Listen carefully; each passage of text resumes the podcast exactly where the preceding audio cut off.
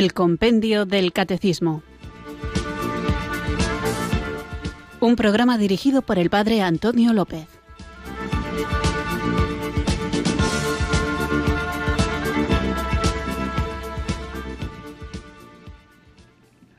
Muy buenas tardes, queridos oyentes de Radio María. Recibido un cariñoso saludo desde Irurzun, en Navarra, quienes sintonizáis una tarde más esta emisora de la Virgen, esta radio que cambia vidas, Radio María, para escuchar el Compendio del Catecismo, nuestro programa diario de 4 a 5, de lunes a viernes, de 3 a 4 en las Islas Canarias, donde vamos profundizando poquito a poco, escalando en este precioso documento que el Papa Benedicto XVI regaló a su Iglesia para que tuviéramos de una manera más condensada, en un formato de preguntas y respuestas, el Catecismo Mayor que su santidad San Juan Pablo II a su vez había regalado y en el que se contiene todo aquello en lo que nosotros creemos. Un espacio que es importante que seamos fieles a él porque de esta manera sabremos dar razón de nuestra esperanza a todo aquel que nos la pida. Ojalá que nos atrevamos a testimoniar aquello en lo que creemos dándonos cuenta de que está sólidamente fundamentado en la revelación, en perfecta armonía con la razón, y no únicamente para callar bocas, esto es un peligro que debemos evitar, no estamos aquí para callar bocas, para cerrar bocas, sino para abrir corazones. O sea que la idea no es que tengamos argumentos para que la gente se quede callada y diga, oh, qué razón tiene, sino para que la gente se quede en silencio, que no es lo mismo que callada, reflexionando en su corazón y dejando que el Espíritu Santo, a través de su gracia, vaya transformando esas vidas y se acerquen a Jesucristo, que es la plenitud, aquel que puede saciar plenamente los anhelos más profundos, los deseos más hondos, las ansias más grandes que todo ser humano tiene de felicidad. Y nosotros, que conservamos este tesoro, aunque ciertamente en vasijas de barro, tenemos que saber llevarlo a los demás. Y por eso es importante como creyentes que estemos bien formados. La vida de piedad será profunda cuando está asentada sobre una buena formación. Y la formación solo será útil si nos lleva a una profunda vida de piedad. Y la piedad se manifiesta en el amor a Dios y el amor a Dios en el amor al prójimo. Así que estudiar, conocer la doctrina de la Iglesia es también una obra de caridad. Y a veces la pega que podemos encontrarnos es esta, es que yo soy pobre intelectualmente, es que no he tenido posibilidades de estudiar, es que no sé por dónde empezar. Bueno, pues no importa porque Radio María pone a tu disposición precisamente programas como este, este y otros, para que sepas por dónde empezar. Así que vamos a encomendarnos al Espíritu Santo conscientes de que la tarea que se nos encomienda pues no es tan sencilla, pero conscientes también de que no estamos solos, porque Jesucristo ha prometido que nos enviará el Espíritu Santo y éste pondrá en nuestra boca palabras a las que no podrá hacer frente ningún adversario nuestro. Así que llenos de gratitud y de confianza, invoquemos juntos el don de Dios. Ven Espíritu. Espíritu,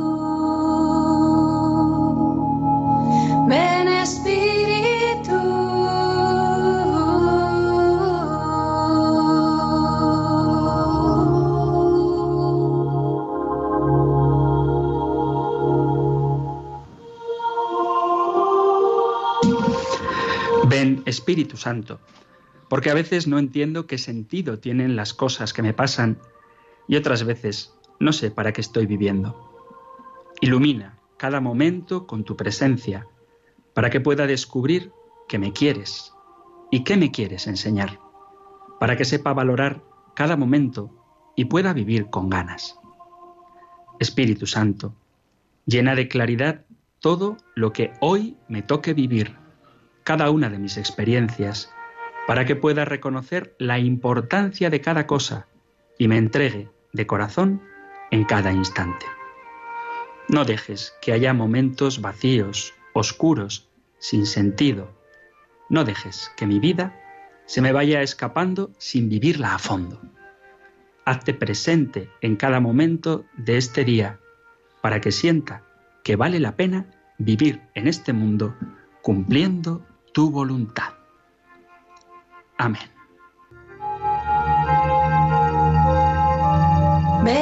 Espíritu,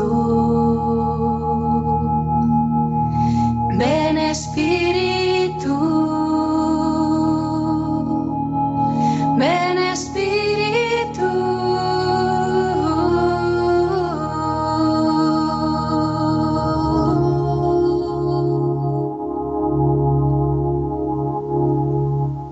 Os recuerdo de qué hablábamos en el programa anterior.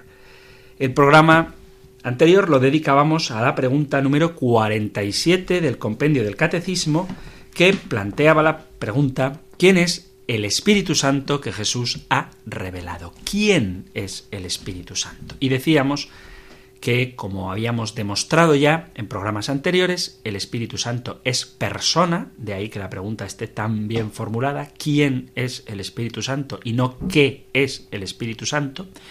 Y después de hablar también de su divinidad, a la hora de formular la respuesta a quién es el Espíritu Santo, me fijaba en la preciosa oración de la secuencia de Pentecostés, en la que se ve claramente quién es el Espíritu Santo, Padre amoroso del pobre, don espléndido, luz que penetra las almas, fuente de mayor consuelo, etc.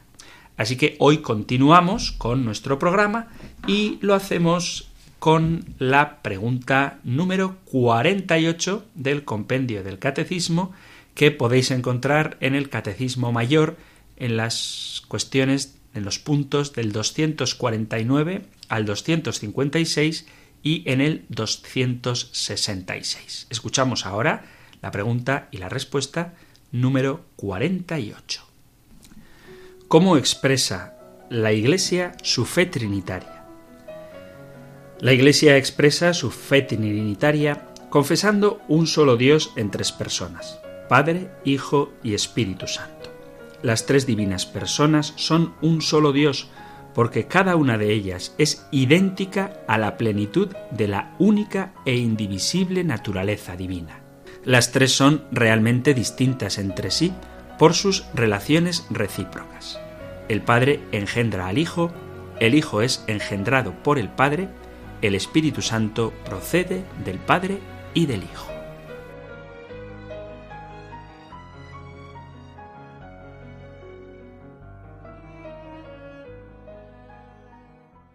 Bien, pues esta es la pregunta y la respuesta que en realidad venimos repitiéndola prácticamente desde que iniciamos hablando de la Santísima Trinidad. ¿Cómo expresa la Iglesia su fe en la Santísima Trinidad? Pues dejando claro que el Padre es una persona distinta del Hijo y del Espíritu Santo y que el Padre es Dios, que el Hijo es una persona distinta del Padre y del Espíritu Santo y que el Hijo es Dios y que el Espíritu Santo es una persona distinta del Padre y del Hijo y que el Espíritu Santo es Dios y que siendo tres personas distintas son una misma y única divinidad. Así que creemos en un solo Dios que es Padre, Hijo y Espíritu Santo. Esto que puede parecer como muy lioso, y ciertamente vuelvo a recordar que estamos ante el gran misterio que nunca hubiéramos conocido si el propio Señor no nos lo hubiera revelado, bueno, pues este misterio está muy presente en la vida de nosotros los cristianos, sobre todo de los cristianos católicos, los que tenemos la plenitud de la revelación, porque conscientemente o no invocamos mucho al Padre, al Hijo y al Espíritu Santo. Por eso sería muy bueno que aprendiéramos a descubrir esta presencia de la Santísima Trinidad en nuestra vida para que podamos vivirla de manera más consciente y sabiendo que cada vez que invocamos al Padre, al Hijo y al Espíritu Santo, estamos posicionándonos, estamos poniéndonos delante del misterio más grande del universo mundo, que es el misterio de Dios. ¿Dónde hacemos presente, de manera consciente o no, la presencia de la Santísima Trinidad? pues cada vez que rezamos y rezamos con la liturgia, pues lo hacemos más presente. Cada vez que empezamos en el nombre del Padre, del Hijo y del Espíritu Santo cualquiera de nuestras oraciones, incluso de la forma más doméstica, levantarse antes de salir de casa, hay mucha gente que tiene esa muy buena costumbre, cuando pasamos por delante de una iglesia, cada vez que nos persignamos, lo estamos haciendo en el nombre del Padre, del Hijo y del Espíritu Santo. Pero cuando participamos en la liturgia, nos estamos situando dentro del plan amoroso que Dios nos ha revelado y mediante el cual nos quiere salvar. Dios, lo decimos en la liturgia, en la Santa Misa, ya recordaba citando al profeta Isaías, es el tres veces santo.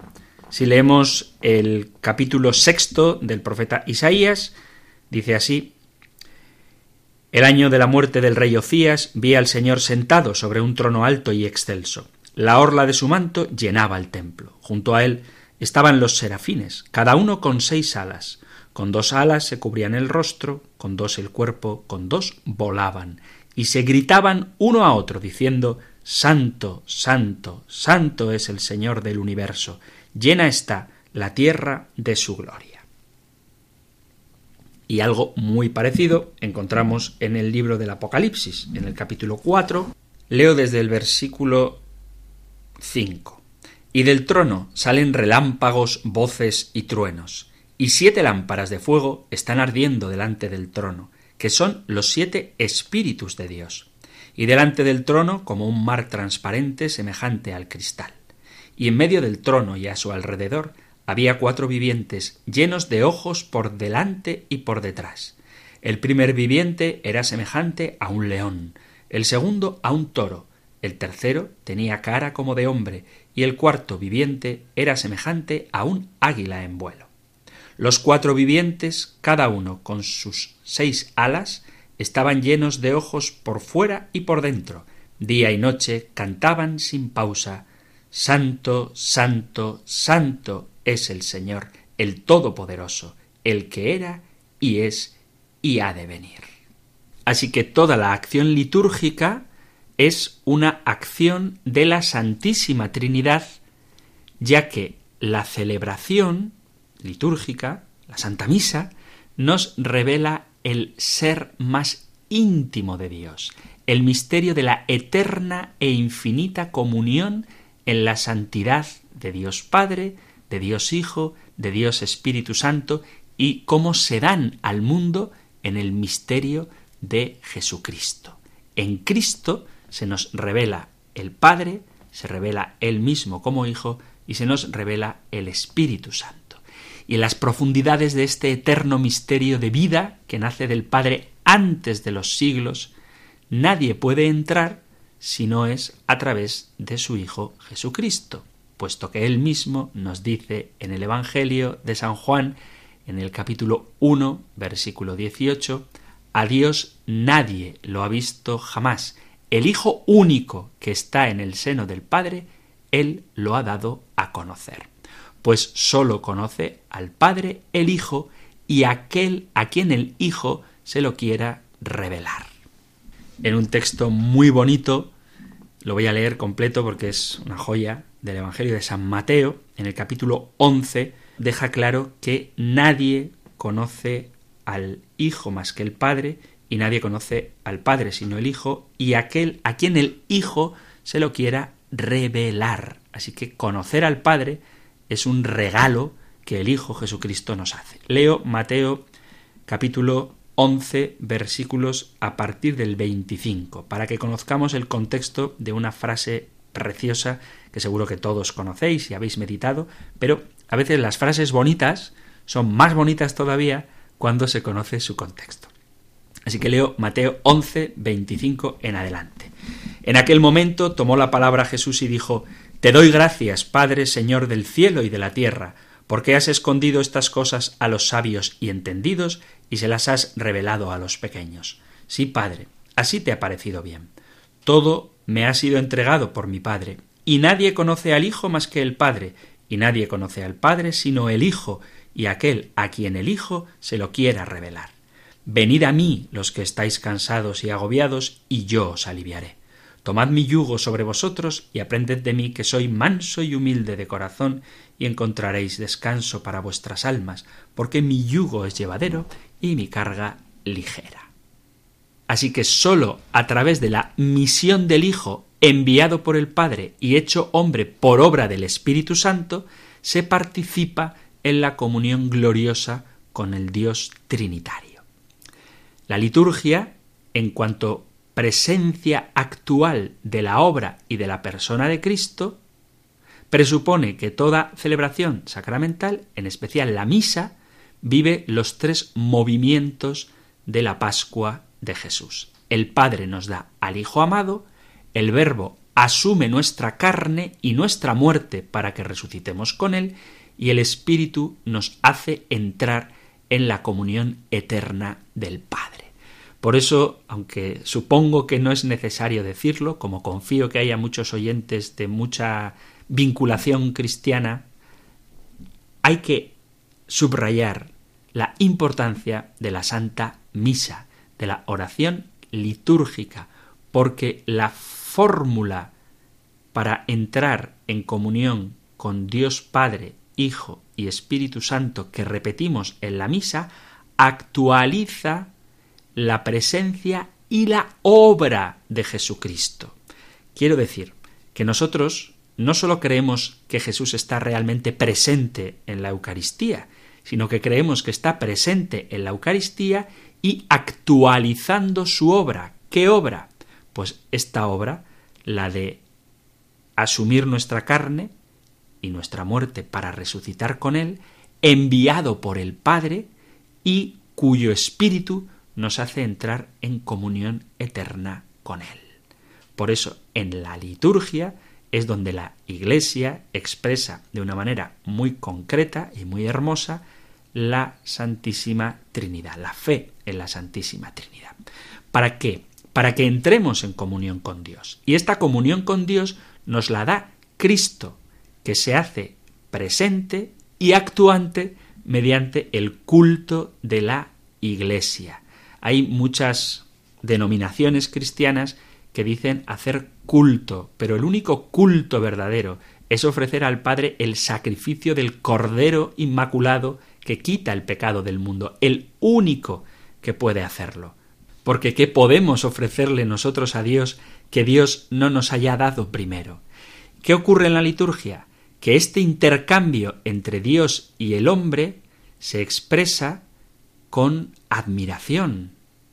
Fijaos que hay una oración hermosa que decimos en la Santa Misa Oh Dios, que de modo admirable has creado al hombre a tu imagen y semejanza, y de modo más admirable todavía, elevaste su condición por Jesucristo. Concédenos compartir la vida divina de aquel que hoy se ha dignado compartir con el hombre la condición humana. Esta oración, además de bonita, es muy rica porque efectivamente la glorificación del Padre por parte del hombre consiste fundamentalmente en que seamos santos. ¿Cómo damos gloria a Dios nuestro Padre? Siendo santos. ¿Y cómo somos santos? Incorporándonos por el Espíritu Santo al misterio de la salvación de Cristo.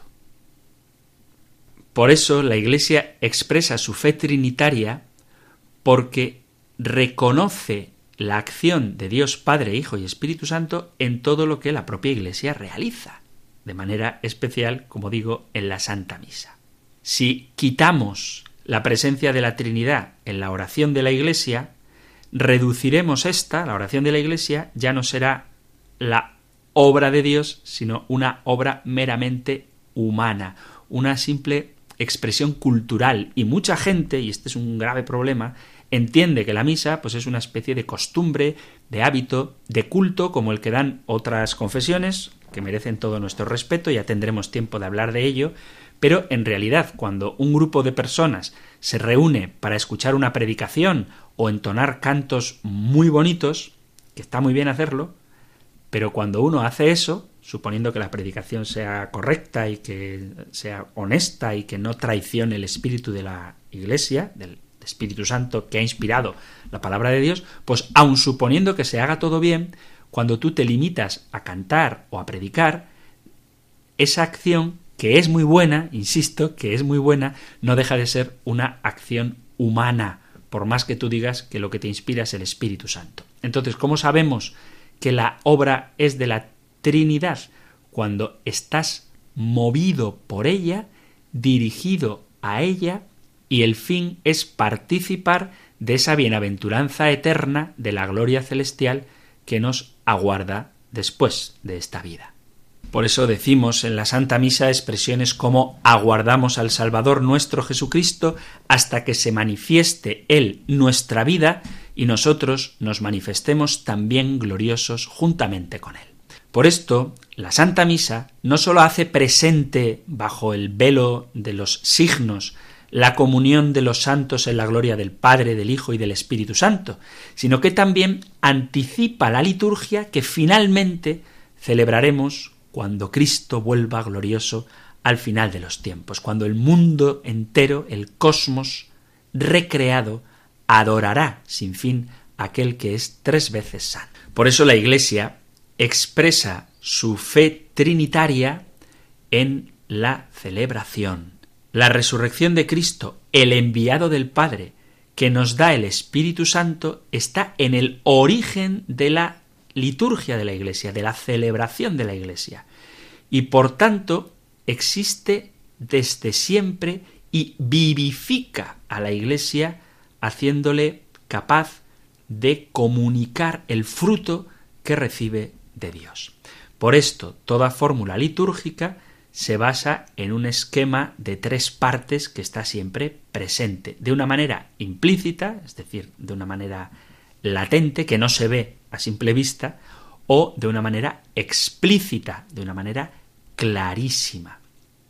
Por eso lo que se realiza en la Eucaristía es la presencia sacramental de Jesucristo, vivo y resucitado, por obra del Espíritu Santo, para alabanza de Dios Padre. Por Cristo, con Él y en Él, a ti, Dios Padre Omnipotente, en la unidad del Espíritu Santo, todo honor y toda gloria, por los siglos de los siglos. Amén. Por eso, si os fijáis, las oraciones de la Santa Misa están dirigidas siempre al Padre y terminan en una glorificación del Padre por Jesucristo en la unidad del Espíritu Santo. Todas las oraciones colectas terminan por nuestro Señor Jesucristo, tu Hijo, que vive y reina contigo en la unidad del Espíritu Santo y es Dios por los siglos de los siglos. Pero contigo nos dirigimos al Padre. Aquí hay una cuestión litúrgica, sobre todo en el momento después del ofertorio, que la gente se queda sentada hasta el momento en el que el sacerdote, en algunas parroquias pasa, hasta el momento en el que el sacerdote dice, el Señor esté con vosotros y con tu espíritu. Levantemos el corazón y la gente se pone de pie. Y no hay que ponerse de pie en ese momento. Hay que ponerse de pie antes, en el momento en el que después de presentar las ofrendas, el sacerdote extiende sus brazos y se dirige a Dios. Y el tener los brazos abiertos el sacerdote implica como que está la línea abierta para dirigirse al Padre y como intercesor de su pueblo, el sacerdote como intercesor del pueblo, el pueblo escucha la oración puesto en pie, porque las oraciones, fijaos bien, se dirigen a una segunda persona del singular. Ese tú es Dios Padre, por Jesucristo, en la unidad del Espíritu Santo. El Padre es la fuente y el fin de toda liturgia, quien actúa por nosotros en los misterios que celebramos. Es el Padre quien nos habla, es Él quien nos perdona, es Él quien nos escucha, es Él quien nos da su espíritu. A Él, al Padre, nos dirigimos, le escuchamos, le alabamos y le invocamos. Jesucristo es el mediador en quien actúa para nuestra santificación y nos hace partícipes de su misterio. Y el Espíritu Santo es el artífice que desarrolla la celebración de la Iglesia y es el que recuerda todo lo que Cristo ha realizado y nos hace descubrir el significado del misterio de la muerte y resurrección de Cristo. Y además el Espíritu Santo se hace presente y operante, es el que realiza ese misterio y nos introduce, nos mete a todos los hombres en ese misterio, interviene con su gracia y nos convierte en cuerpo de Cristo. Y así acontece algo misterioso y maravilloso, que es la comunión de cada uno de los fieles con la vida íntima de la Santísima Trinidad. Esta Trinidad que se manifiesta, se hace presente y se comunica de manera especial en los sacramentos. Así que vuelvo a repetir la pregunta, ¿cómo expresa la Iglesia su fe trinitaria? Pues de una manera muy especial en la liturgia, importante la Santísima Misa, pero no como un acto social, sino como un acto en el que estamos haciendo presente el misterio más íntimo de Dios. ¿Por qué? Porque la liturgia es la bendición divina, la palabra, el regalo y la adoración que el hombre tributa a Dios. La acción de gracias, que sabéis que en griego acción de gracias significa Eucaristía, y la ofrenda que el propio hombre hace de sí mismo a Dios. El Padre bendice al hombre interviniendo en la historia. Desde el comienzo y hasta la consumación de los tiempos, toda obra de Dios es bendición. Y el hombre responde con un ritual de acción de gracias. Por eso toda la liturgia es al mismo tiempo la bendición del Padre al hombre y la respuesta del hombre a esta bendición es la acción de gracias, la Eucaristía, en la que ofrece a Dios Padre, por obra del Espíritu Santo, el Cordero que quita el pecado del mundo, que es el Verbo Divino. De aquí que la Eucaristía sea la forma más perfecta de oración, puesto que en ella estamos haciendo presente al Padre para glorificarlo, al Hijo que está ahí presente y actuando, realizando la pasión, muerte y resurrección, y todo esto se realiza por la acción santificadora del Espíritu Santo. Por eso la Santa Misa es tan importante, porque en ella estamos teniendo y expresando nuestra fe, nuestra alabanza, nuestra participación y nuestra transformación, la alabanza a Dios Padre, la participación en la pasión, muerte y resurrección de Jesucristo y la transformación por la acción del Espíritu Santo. Te damos gracias, oh Padre nuestro.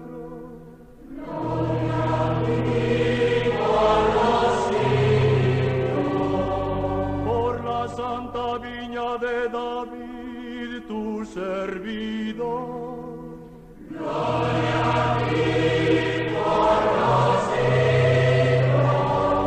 que nos han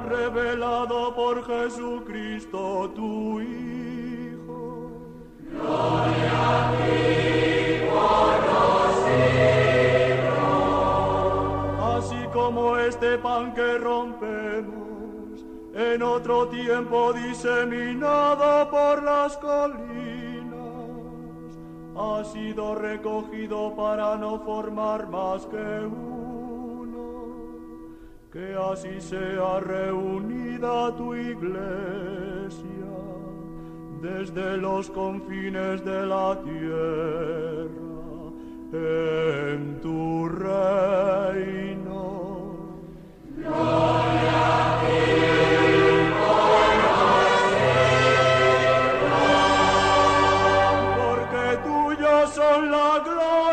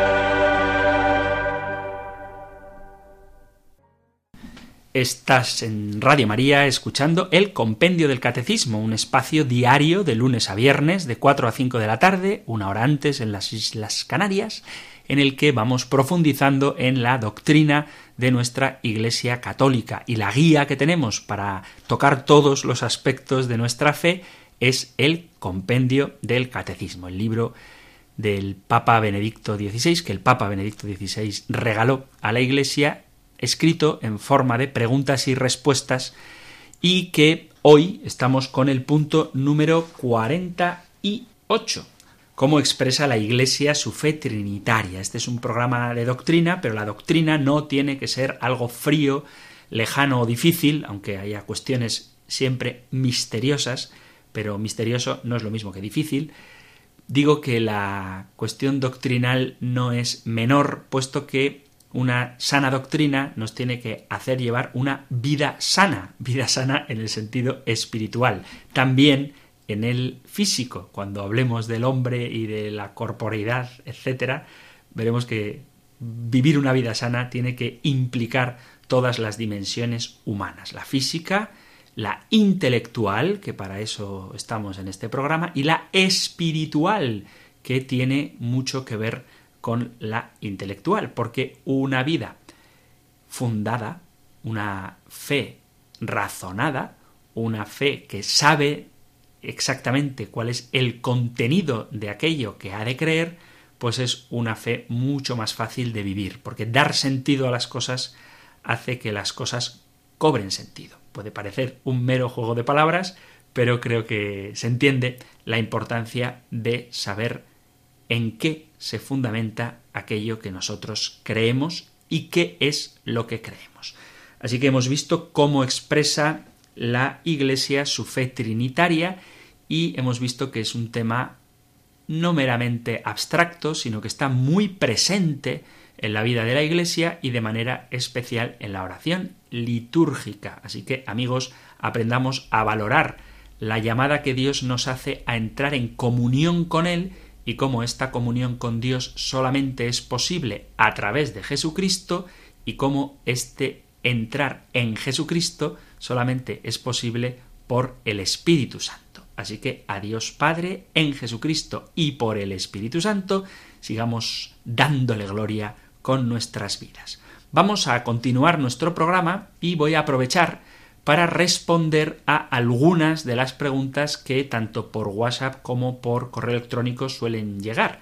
A veces ocurre, los que seáis asiduos oyentes de este programa os daréis cuenta que apenas me queda tiempo para atender a las llamadas, es algo que me gusta mucho, que llaméis, que participéis, y como me queda poco tiempo para atender llamadas, pues apenas dedico espacio a responder por las ondas a través de Radio María a las preguntas que llegan. Sí que es verdad que por correo electrónico procuro contestar a todas las consultas, que todos los días llega alguna y de nuevo agradezco vuestra participación en el programa. Así que ahora, como digo, vamos a aprovechar este ratito que nos queda para responder a algunas de las consultas que llegan a través de los otros dos medios que no son el teléfono, el correo electrónico compendio arroba radiomaria.es o el teléfono 668-594-383, donde podéis dejar vuestros comentarios en la aplicación de WhatsApp.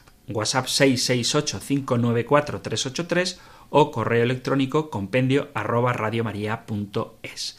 Digo que voy a responder a las preguntas que han llegado. Quiero agradecer de todo corazón todas las intervenciones que hacéis, tanto por el correo como por el WhatsApp, agradeciendo el programa o animándome. Mm, me encanta y, lo agradezco de todo corazón, dejando claro que el mérito es del compendio del catecismo. Yo lo único que hago es tratar de explicarlo de una manera asequible. Espero que os ayude y de nuevo reitero mi gratitud a todos los que felicitáis y animáis por el programa, que sea para gloria de Dios Padre, Hijo y Espíritu Santo. Así que vamos a ver ahora algunas de esas consultas que enviáis, repito, por WhatsApp en el 668-594-383 o en el correo electrónico compendio arroba comenzamos con alguno de los audios que llevan que llegan por el WhatsApp. Escuchamos a una de nuestras oyentes que dice esto. Padre Antonio López, yo nunca puedo hablar con usted porque siempre llevo tarde a coger el, el, teléfono para llamarle al fijo. No sé si los WhatsApp, cuando yo le dejo a alguno, lo recibe. A mí me gustaría, mm, pues sí, saber si lo ha recibido. Esta mañana he tenido el gusto de oírle en la voz del Papa, que para mí por las mañanas es muy difícil. Y ahora como no me lo regalan por la noche, aunque la otra noche sí me hicieron un regalo y le escuché unas semanas de estas atrás, pues bueno, pues muchas gracias por todo y la verdad es que lo de la voz del Papa a mí me llena, eh, bueno, lo del compendio es una bendición, ¿eh? porque mm, es una explicación fenomenal. Es como estudiar historia sagrada a lo vivo. Querida oyente, pues eh, muchas gracias por tu opinión, tanto sobre el programa de la voz del Papa como por este del compendio del catecismo. Ambos dos no tienen ningún mérito porque en uno me limito a decir lo que dice el Papa y en el otro me limito a decir lo que dice el compendio del catecismo, pero agradezco mucho la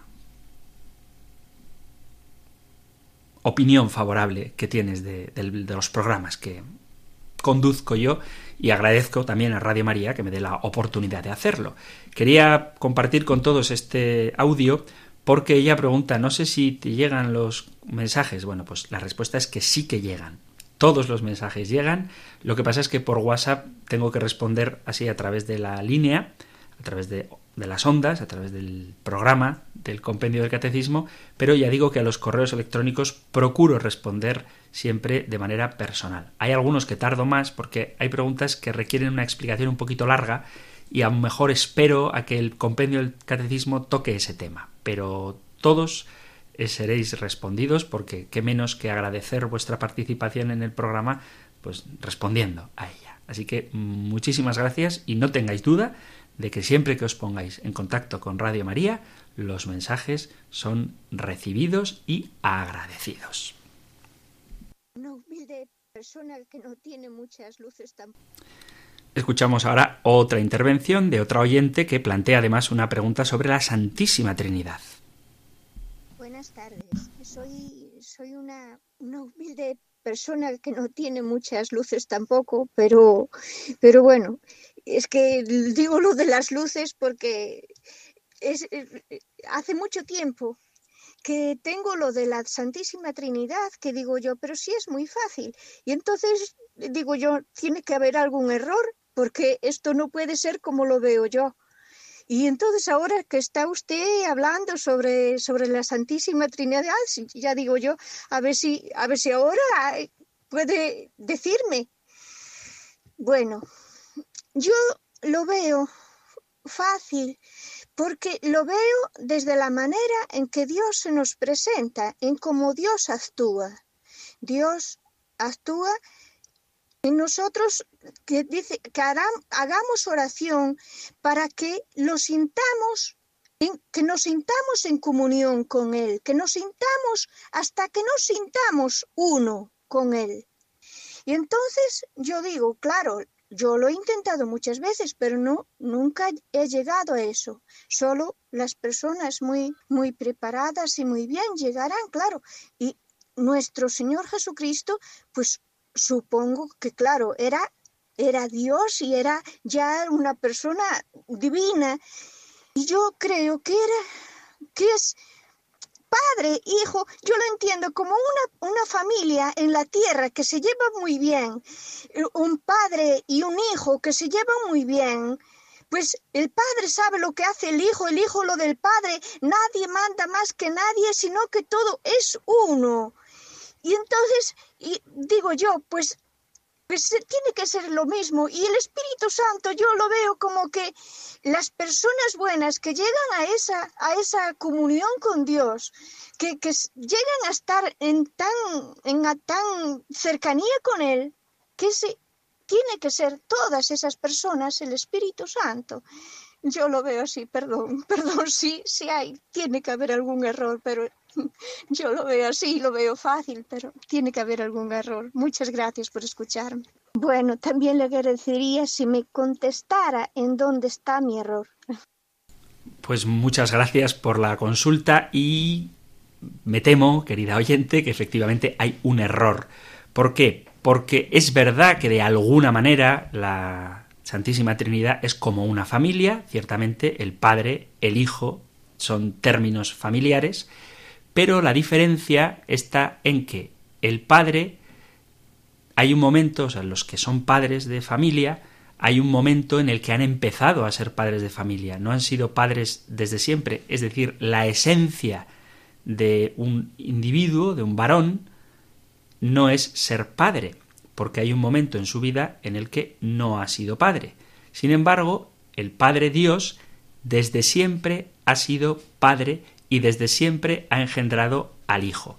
Es cierto que podemos decir que la Santísima Trinidad se llevan bien, pero la unidad en Dios, la única naturaleza divina, no hace referencia meramente a una especie de armonía moral, no es que simplemente se lleven bien dos amigos que decimos son uña y carne, son como uno solo, son un solo corazón. Bueno, todas estas metáforas pues pueden ser más o menos adecuadas, pero no expresan plenamente lo que es la Santísima Trinidad, porque el Padre desde siempre es Padre, o sea, es la esencia de Dios es ser Padre, como la esencia de Jesucristo, la esencia del verbo, es ser hijo. Pero bueno, las comparaciones pueden ayudar. Lo que no encaja de ninguna manera es decir que el Espíritu Santo, lo que yo he creído entender, son las personas buenas. No es verdad. Incluso antes de la creación del mundo, incluso antes de que hubiera personas o buenas o malas, incluso antes de que hubiera ángeles, incluso antes de que existiera ninguna otra criatura creada, antes de que existiera el antes, cuando no había tiempo, en la infinita eternidad de Dios, el Padre es engendrador del Hijo y del amor del Padre y el Hijo procede el Espíritu Santo. Pronto veremos cómo actúan las tres personas de la Santísima Trinidad pero de momento diría esto. Todas las comparaciones que podamos hacer sobre la Santísima Trinidad nos ayudan de alguna manera a intuir este misterio, pero es un misterio que indudablemente nos sobrepasa.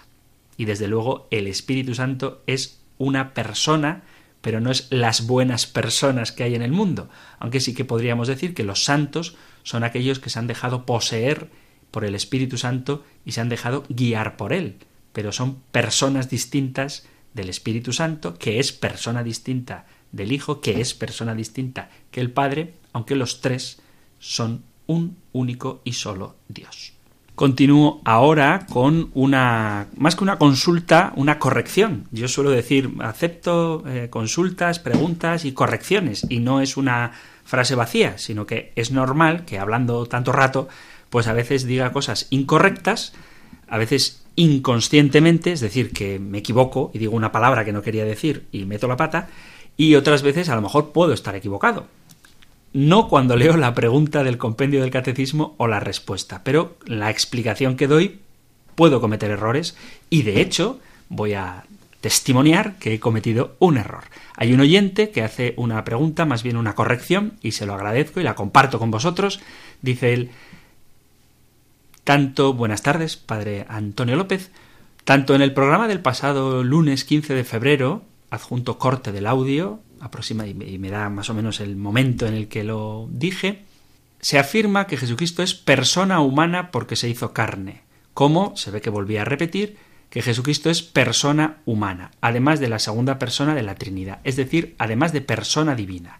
Y me dice el oyente, no parece eso correcto. Según tengo entendido, Jesús es persona divina y solo persona divina, no persona humana, aunque hombre verdadero y Dios verdadero. Bueno, pues querido Cordalac, es lo que pone en el nombre del correo, tienes toda la razón del mundo. O sea, estás en lo cierto y yo equivocado.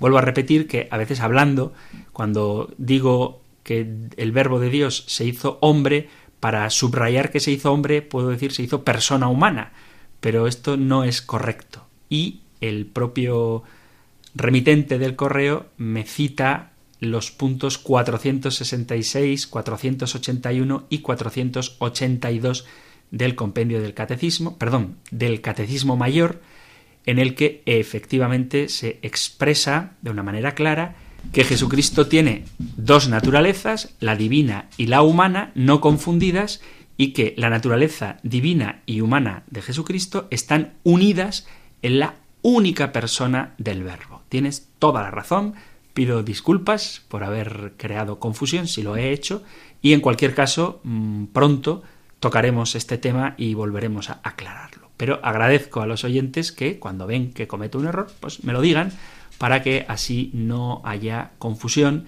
y no me convierta yo en un hereje a través de las ondas.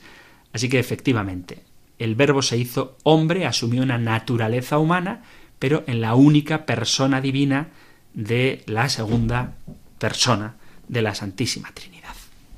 Hablaremos de ello más adelante. Otro oyente pregunta, Hola padre, una pregunta, si los judíos se salvan cumpliendo los mandamientos, ¿por qué están esperando un Salvador? Muchas gracias por su atención. Bueno, en primer lugar, por ponernos en contexto, mm, lo que yo estaba explicando era la diferencia que había entre el judaísmo, el cristianismo y el islam, y cómo estas tres grandes religiones, en contra de lo que muchas veces se piensa, son muy distintas entre ellas. Digo porque hay una tendencia popular a decir que todas las religiones son iguales y eso no es verdad. Entonces hacíamos una pequeña comparativa sobre la imagen de Dios que tiene cada uno de ellos, sobre la Biblia de cada uno de ellos, sobre el libro sagrado de cada uno de ellos, y explicábamos cómo los judíos tienen como libro sagrado la Torah, los musulmanes el Corán, y que nosotros los cristianos somos una religión no del libro, sino del verbo. Digo, este es el contexto de donde puede surgir esta pregunta. Y una de las diferencias que hay entre judíos, musulmanes y cristianos es donde depositamos nuestra salvación. Para los musulmanes tienen que obrar más el bien que el mal, para los judíos tienen que cumplir la ley y los cristianos tenemos que aceptar a Jesucristo, tenemos que vivir por la fe, nosotros nos salvamos por fe. Entonces, no digo que los judíos se salven por cumplir la ley, sino que ellos creen que la salvación se alcanza cumpliendo la ley. ¿Por qué esperan un Mesías? esperan un Mesías porque Dios se lo ha prometido. Ellos tenían una idea de un Mesías horizontal, político, esa es una de las razones por las cuales Jesús no permite que le confiesen como Mesías, porque la idea que los judíos tenían de Mesías no era la idea que el propio Dios tiene de lo que es el mesianismo. Luego, con el paso del tiempo y de la historia, pues esta visión tan horizontal del Mesías se ha sobrenaturalizado un poquito de tal forma que los judíos esperan el Mesías simple y llanamente porque Dios se lo ha prometido. ¿Qué ocurre? Que Dios ya ha enviado a ese Mesías, que es Jesucristo. ¿Y qué es lo que ocurre? Que los judíos no lo han aceptado y entonces siguen esperando que Dios cumpla una promesa que en realidad ya ha cumplido. Pero una cosa es que haya que cumplir los mandamientos, también nosotros creemos que tenemos que cumplir los mandamientos, pero la diferencia es que ellos creen que el cumplimiento de la ley es lo que otorga la salvación y nosotros aceptamos, creemos, a diferencia de ellos, que lo que otorga la salvación es aceptar al Salvador, aceptar al Mesías, es decir, aceptar a Jesucristo. Tenemos otra pregunta de índole interreligioso que pregunta ¿por qué los musulmanes tienen una mezquita en Jerusalén si Mahoma vivió en Arabia? Gracias. Bueno, la mezquita de Jerusalén, se llama la mezquita de Al-Aqsa, es uno de los lugares sagrados más importantes en el Islam, que está situado precisamente en Jerusalén, en Palestina, y el nombre de Al-Aqsa se traduce como la mezquita más lejana.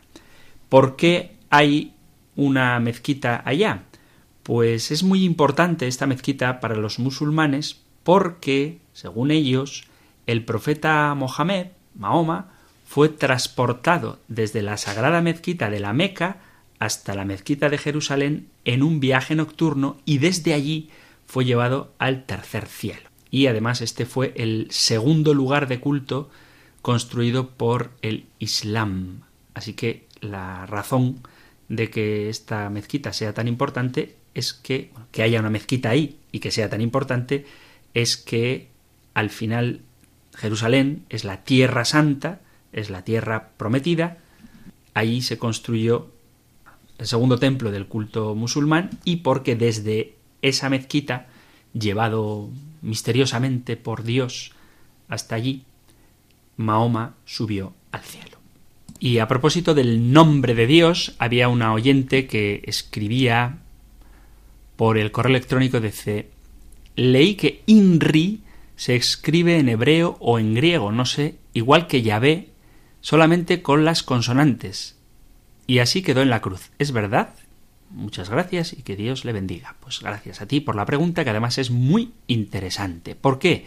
Porque efectivamente, tal y como nos dice el Evangelio, dice el Evangelio de San Mateo, pusieron sobre su cabeza su causa escrita, este es Jesús el rey de los judíos. Y lo escribieron, según el Evangelio de Lucas, mm, Lucas 23, 38, lo escribieron, dice así, había también sobre él un título escrito con letras griegas, latinas y hebreas. Este es el rey de los judíos. Y efectivamente, aunque a nosotros solamente aunque nosotros estamos acostumbrados a ver solamente las siglas en latín, INRI, Jesus, Nazarenus, Rex Iudaeorum, en hebreo parece ser que las siglas de esta frase, de esta causa de la condena de Jesús, serían precisamente, teniendo en cuenta que se lee de derecha a izquierda, YHWH. Yeshua Anochri Wemelech Ayehudim, que este sería el título en hebreo que efectivamente significaría Y, Yeshua, H, Anochri, W, Wemelech, H, Yaehudim. Entonces parece ser que en el INRI está escrito también el nombre de Dios. Es una afirmación muy hermosa que en ese título que le pusieron a Jesús como causa de su condena se esté confesando que Él es Yahvé, que el Señor es Dios.